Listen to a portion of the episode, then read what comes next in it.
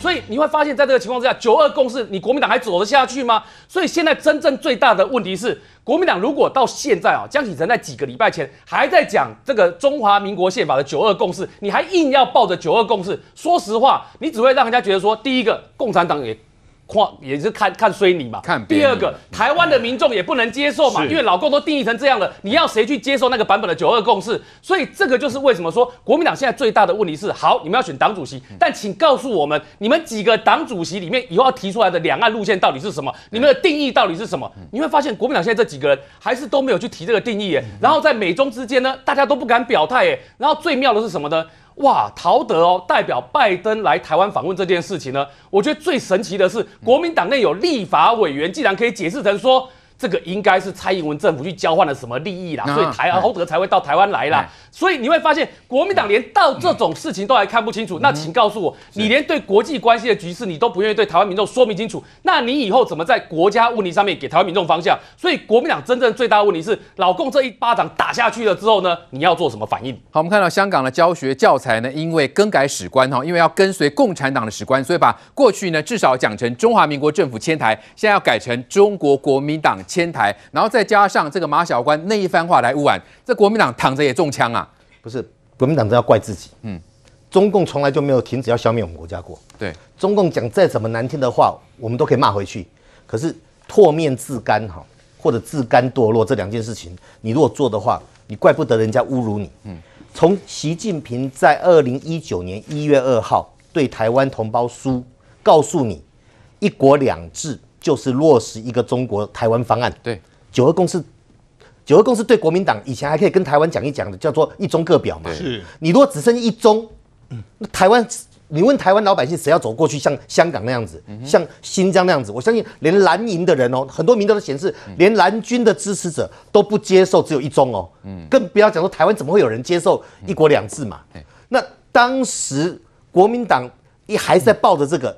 到了韩国瑜选总统大败之后，曾经出现了大概三个月的曙光，一群国民党年轻一辈说要重新检讨九二共识、中国论述，在那个背景下，江这个江启臣当当选主席，人家是期待你能够、嗯、能够去改变，对，结果马英九连战跟你讲不跟你吃饭了，马上又跑回去九二共识，嗯、到这一次马小关，马小关是多难听啊，国民党是被人民赶走的，被打败的。反人民内战，对他反人民内，就人民在反国民党，你是人民看不起你，把你赶走的。对，第二个中华民国亡国了，嗯，他就告诉你中华民国亡国了，你们是国民党的残军败将逃到台湾来，这样讲有没有符合史实是另外一件事情。嗯、对于过去这二十年一直跟中共呢配合的非常好的中国国民党，嗯、你情何以堪？对，更不要讲一些其他的话了，不是评过江启臣自以为是跟冲，嗯哼。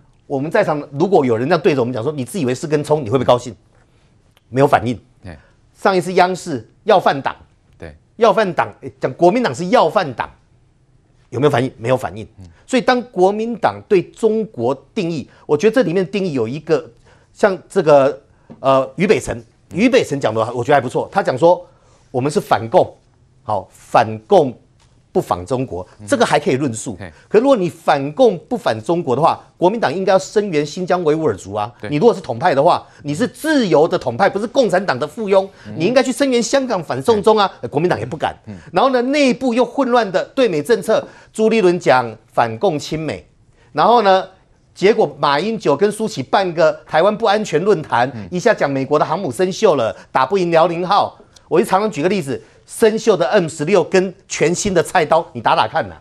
就这个弄拼命的把美国压抑贬义，说这个国力衰退要靠中国。然后呢，另外一边是说哦，我要反共亲美。然后江启臣在这当中摇来摆去，导致之前不管是酈英杰约好的秘密访谈台中市长，对，或者是要约国民党来。外交国防委员会的成员见面，到时候被拒绝。对，到这一次，明明三个礼拜前国民党的成员就被约了，嗯、这两个人我不能讲谁，但被邀请两个人是天天见到江启臣的，天天，每天见到，搞不好一天见好几次。是，结果让江启臣完全不知道，可以在昨天发个新闻稿说小鼻子小眼睛都不安排在野党。是，你就知道国民党里面路线混乱到党是共同理念的结合。嗯哼。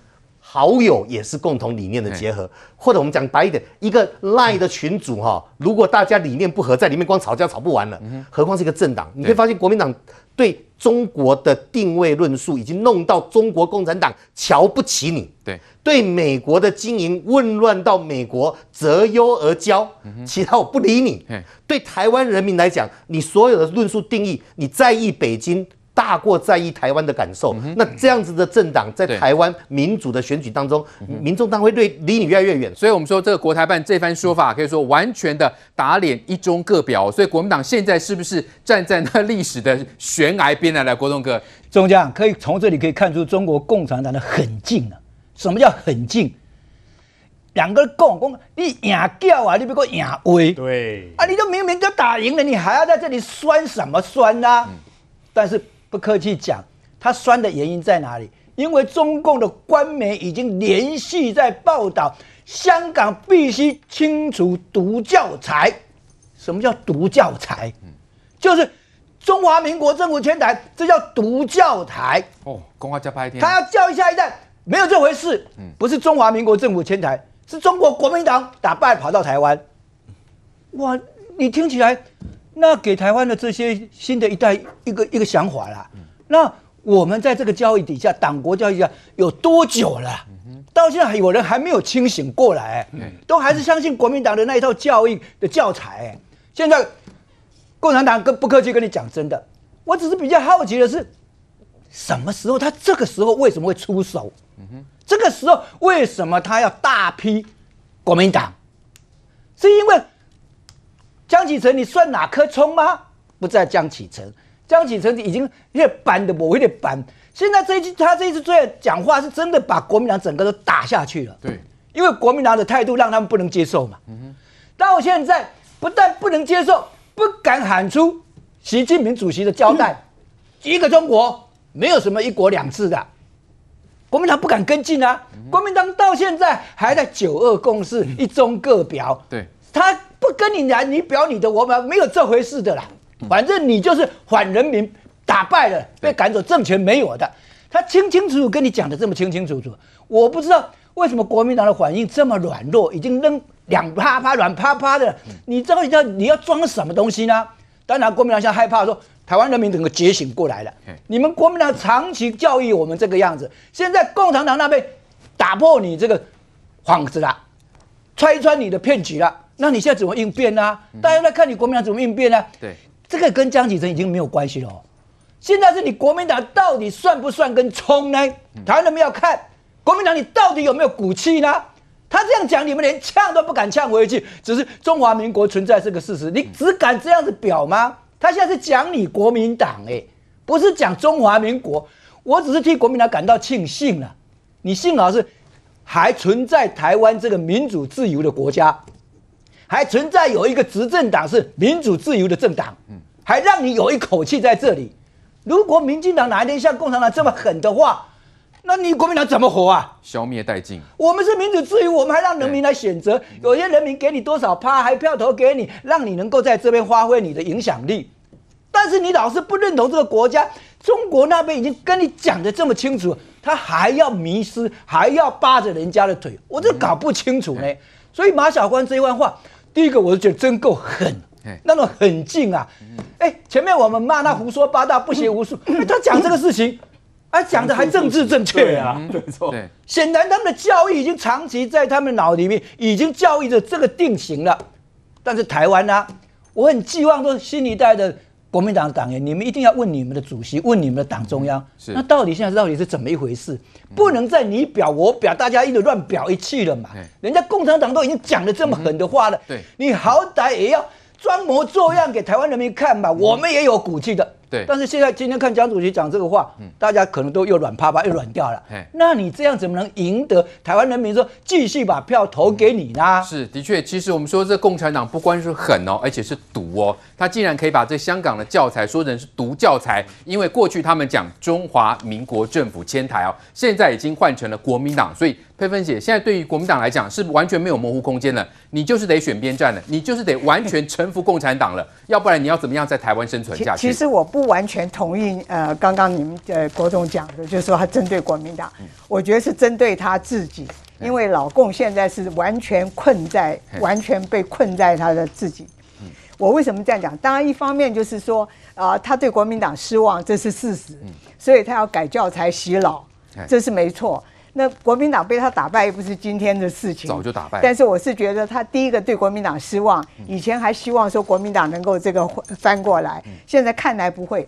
但是一个问题，我觉得因为中共面临建党百年，他现在被美国完全围困住，他完全没办法挣脱。我为什么这样讲？第一个就是说，刚刚讲习近平一事无成，然后他自己被受困，我觉得他的压力会非常大。你用一件事看出来，他们最近要庆祝乒乒乓外交五十周年。为什么是乒乓外交？大家回想一下，乒乓外交在一九七一年那个时候，他还没进联合国，然后那个时候也没有国家承认他们。台湾那个时候还有七十几个邦交国，然后他弄出了乒乓外交。然后你记不记得季辛吉在那个巴基斯坦在跟人家会谈的时候，晚宴上突然间不见了，第二天在北京出现。然后全世界哗然，然后在就在那一年，一九七一年十月二十六号联合国大会，台湾被赶出联合国，因为大家那些邦交国都发现说，你人都已经到了北京，你还要我们支持你吗？所以台湾在那一年十月二十六号被赶出联合国。第二年一九七二年尼克森访问大陆，然后延续到后来到一九七九年的建交。但是，一九七二年尼克森去以后，英国、日本立刻就承认老共了，所以我觉得他是寻求，就是说提醒美国，当年我们只有这么一回事，被围困围困在那边，因为有乒乓外交，所以我们建立了友好的关系。然后现在我大肆庆祝五十周年，提醒美国，我们今天要这个重新这个。摆脱现状，重修旧好吗？对，然后呢，突破现状，围困的现状，然后再见。可是他忘掉了，就是战后，战战后的情况，因为是共产世界跟民主世界两个不同的地方，中国大陆是被困在里面。那那个时候，因为他们要联中抗俄，赫鲁雪夫不是在联合国大会里面把鞋子脱下来在桌上敲吗？然后他要联中抗俄，所以那个时候因为美国需要中国。而且印巴战争不停的在打，他希望中国能够制衡印度，不要再去那个印巴在那边打。但现在整个时空环境都改变了。对，今天因为当初美国是有求于中国，但是今天不是啊。对。今天美国不要求中国，拜登已经讲了，我就是不要让中国比美国强盛啊，我就是要在在我任内，我不会让他站起来。所以今天是美国要把你打下去。那国民党这只是说被附带于此，所以中国也只能打国民党吗？也不是，把他踩在脚底下吗？落井下石吗？国民党现在是鱼池之殃，因为他没把国民党看在眼里。是，你看这一群人根本没有两岸政策，什么都没有，所以他没有把国民党看在眼里，他对国民党失望。所以就干脆就通通翻脸了。什么叫做中华民国政府？所以也就没有那一中各表了。对，完全都推翻了。因为他把国民党完全看扁了。对。所以换句话说，你主张那些什么一中各表什么什么，就我也不需要给你空间了，不需要，都不需要了。而且他，我觉得在中共眼里可能会觉得说，民进党这样继续执政下去的机会大增。你国民党更没有机会。对，所以我觉得他态度会改变，所以干脆连教科书都改了。你也不能来翻身来跟我算账。我觉得它是两。也一石二鸟的做法。好，再来关心中国在南海动作不断哦。其实从二零一四年开始呢，呃，中国就不断将南海多个岛屿呢注册成中国的商标。那在二零一五年的时候呢，我们的太平岛呢也被他们注册为商标，竟然有这种事哈。那当然有专家就讲了，这种没有任何法律上的意义了哈。那因为最近我们也发现，中国的海上民兵船在三月七号的时候呢，就开着大约两百二十艘的船只呢现身在南海，包括在这个南沙群岛的牛轭礁，也在这个菲律宾的专属经济海域哦，这就引发菲律宾的抗议嘛。那中国的外交部发言人华春莹。竟然说呢啊，这些渔船呢是因为要躲避风了哈，这是正常的行为，是这样子吗？南海这边可以说是风平浪静，你在躲什么风呢？要请教张将军了，怎么样看这些中国的这个民兵船到底怎么回事？民兵船是是是这样子，这是在捕鱼的吗？有这么的船坚炮利的感觉啊。这个民兵船它是有组织的，有退伍的军人呐、啊，在里面这边做一些这些攻防，他这个军事的训练。每年到的风平浪静的，尤其秋天的季节，它会来加强训练。原则上，海军对在中共来讲呢，海军是维权、维护主权，海军出来，它是军队堂堂之正。然后这个海海警船就负责执法，海警船下面海上民兵，海上民兵最内层渔民。所以它有四层，渔民渔民。对对，渔政船跟海上民兵是第二第二，就外面海警船再来海军，所以它有四成的，那它是有组织有规模的。那现在在这个牛二礁，牛二礁这个它这个礁盘呢，大概有五平方公里，很像美济礁。是，我认为中共它有三步走，第一个就是牛二礁，将来可以填礁造岛，因为它那个礁已经起来了，就算是在高潮，它还是有露出来。哦，哎，它这个现在已经慢慢成成熟了，成可以可以填礁造岛，慢慢成。第二个是仁爱礁，仁爱礁现在有个菲律宾有一个海军陆战队的班在上面。那他现在这个仁爱礁是此其次，因为仁爱礁又离又离巴拉望岛又近了，又靠又靠近菲律宾了。因为菲律宾有八个站岛嘛，中共是七个站岛，最多站岛的是二越南二十九个站岛。是，那仁爱礁第三个三步走，第三步是黄岩岛，黄岩岛在中沙群岛上面。就也比较大，但是现在中共海警船一直在那边，所以他这个先先牛二礁，在仁爱礁，最后黄岩岛，它是有一个要变成一个海上的这个这个三角战略成型。所以有它背后的目的嘛，不是单纯避风而已啊。避风是理由，我要长久，我慢慢我就要占领了。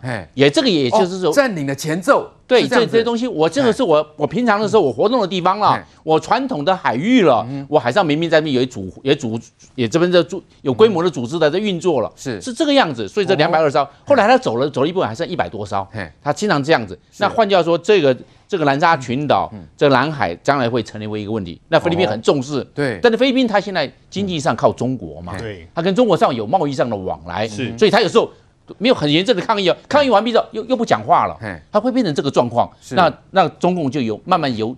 量变变成质变了嘛？是不是？他会这样子，它会这个这个蚕食鲸吞，逐步的这样的一一步一步来。它现在造成既成的事实，然后慢慢在改变现状。先由个案变常态嘛？是常态之后就变成理所当然，顺水推舟就得到了这个牛二礁了嘛？是牛二礁完毕，下一个就是更亲近于、更接近于巴拉望岛的这个仁爱礁了嘛？是，因为仁爱礁也是很广，大概有七平方公里的这个这个礁盘，也可以做扩建。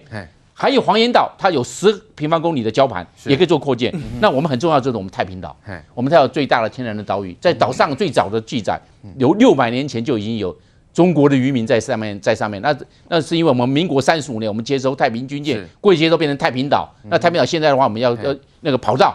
跑道我们要把它扩建，是。因为它毕竟它只有一千三百很小。公尺不长，你要过去幺三洞要落地的话，很紧急哦，你要落在跑道头哦，要不然你落在中间，你你就没办法完全停住了。对，那载弹载货量，你的载的人的也要有。所以老共的目的，那现在呢？美国跟周边的国家是不是有看清他的目的？有，他，也知道他都了解。他将来要把南海内海化嘛，第一个内海化，填礁造岛要内海化，第二个将来有可能画。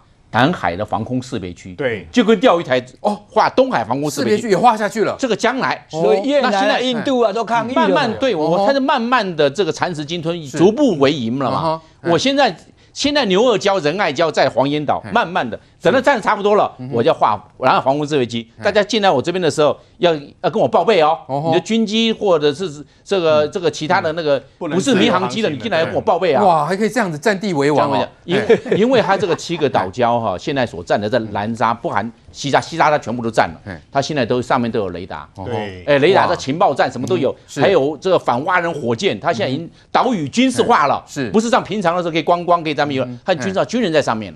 OK，好，所以老共的目。目的，这个我们张将军帮我们分析起来，哎，真的是蛮可怕的。冠哥，蚕食鲸吞到这种程度，他们的发言竟然还可以说避风而已，哇，原来是避风，到最后土地反攻识别区都他们的喽。过去的三十年哦，欧美他们就发现了，他们在两件事情上面他们做错了，一件事情是在贸易上面。过去一直认为给中国最惠国待遇，给他们最好的一个补贴，把他们的经济做上来之后，这个国家会走向民主。答案是没有的。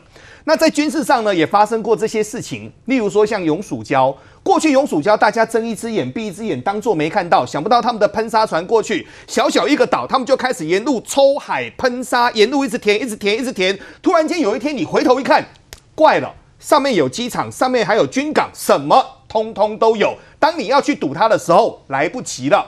那现在呢，他就先做三个岛礁，先做起来。做了三个岛礁之后，上面有军队，上面有补给，上面有雷达，那他就开始慢慢往外扩伸。那这次往外扩伸呢，完全所以最近 CNN 他就说了，中国有一支不被承认的海上民兵小蓝人。什么叫小蓝人呢？小蓝人就是他们身上看不见军徽，看不见阶级，可是。他们的方法跟军队是一模一样的，所以他们那边在做什么呢？菲律宾其实渔民快疯了。那个牛二礁是牛二岛附近，他们是非常重要的渔场。现在那群人在那边霸占住，第一个鱼抓不到。可是我认为哦，这个里应外合就跟中国的文攻武吓一模一样。华春莹讲这件事情是让我最生气的。他说什么呢？他就说我们这些人呐、啊，他们就是一些渔船。那个地方现在就有风，我们去那边避风是正常行为。这个叫什么呢？这个叫做公然说谎。所以，我们刚刚一直跟各位报啊。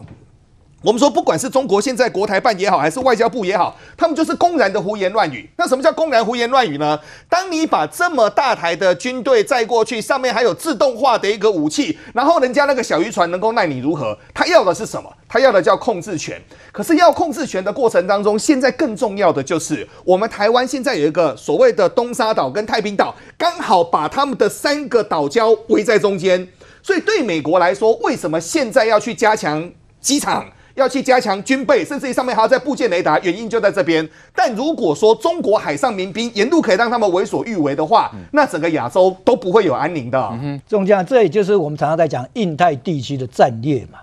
中国这样的做法，不只是说我们跟菲律宾在这里很紧张的面对了，连越南跟印度都一样嘛，整个地区都这样，而且不只是印太地区，你看最近航空母舰从华英国的也要来，德国的过来。大家都过来这边嘛，因为这个变成是全世界一个重点焦点在这里，热点。结果你中国不敢公开怎么样的话。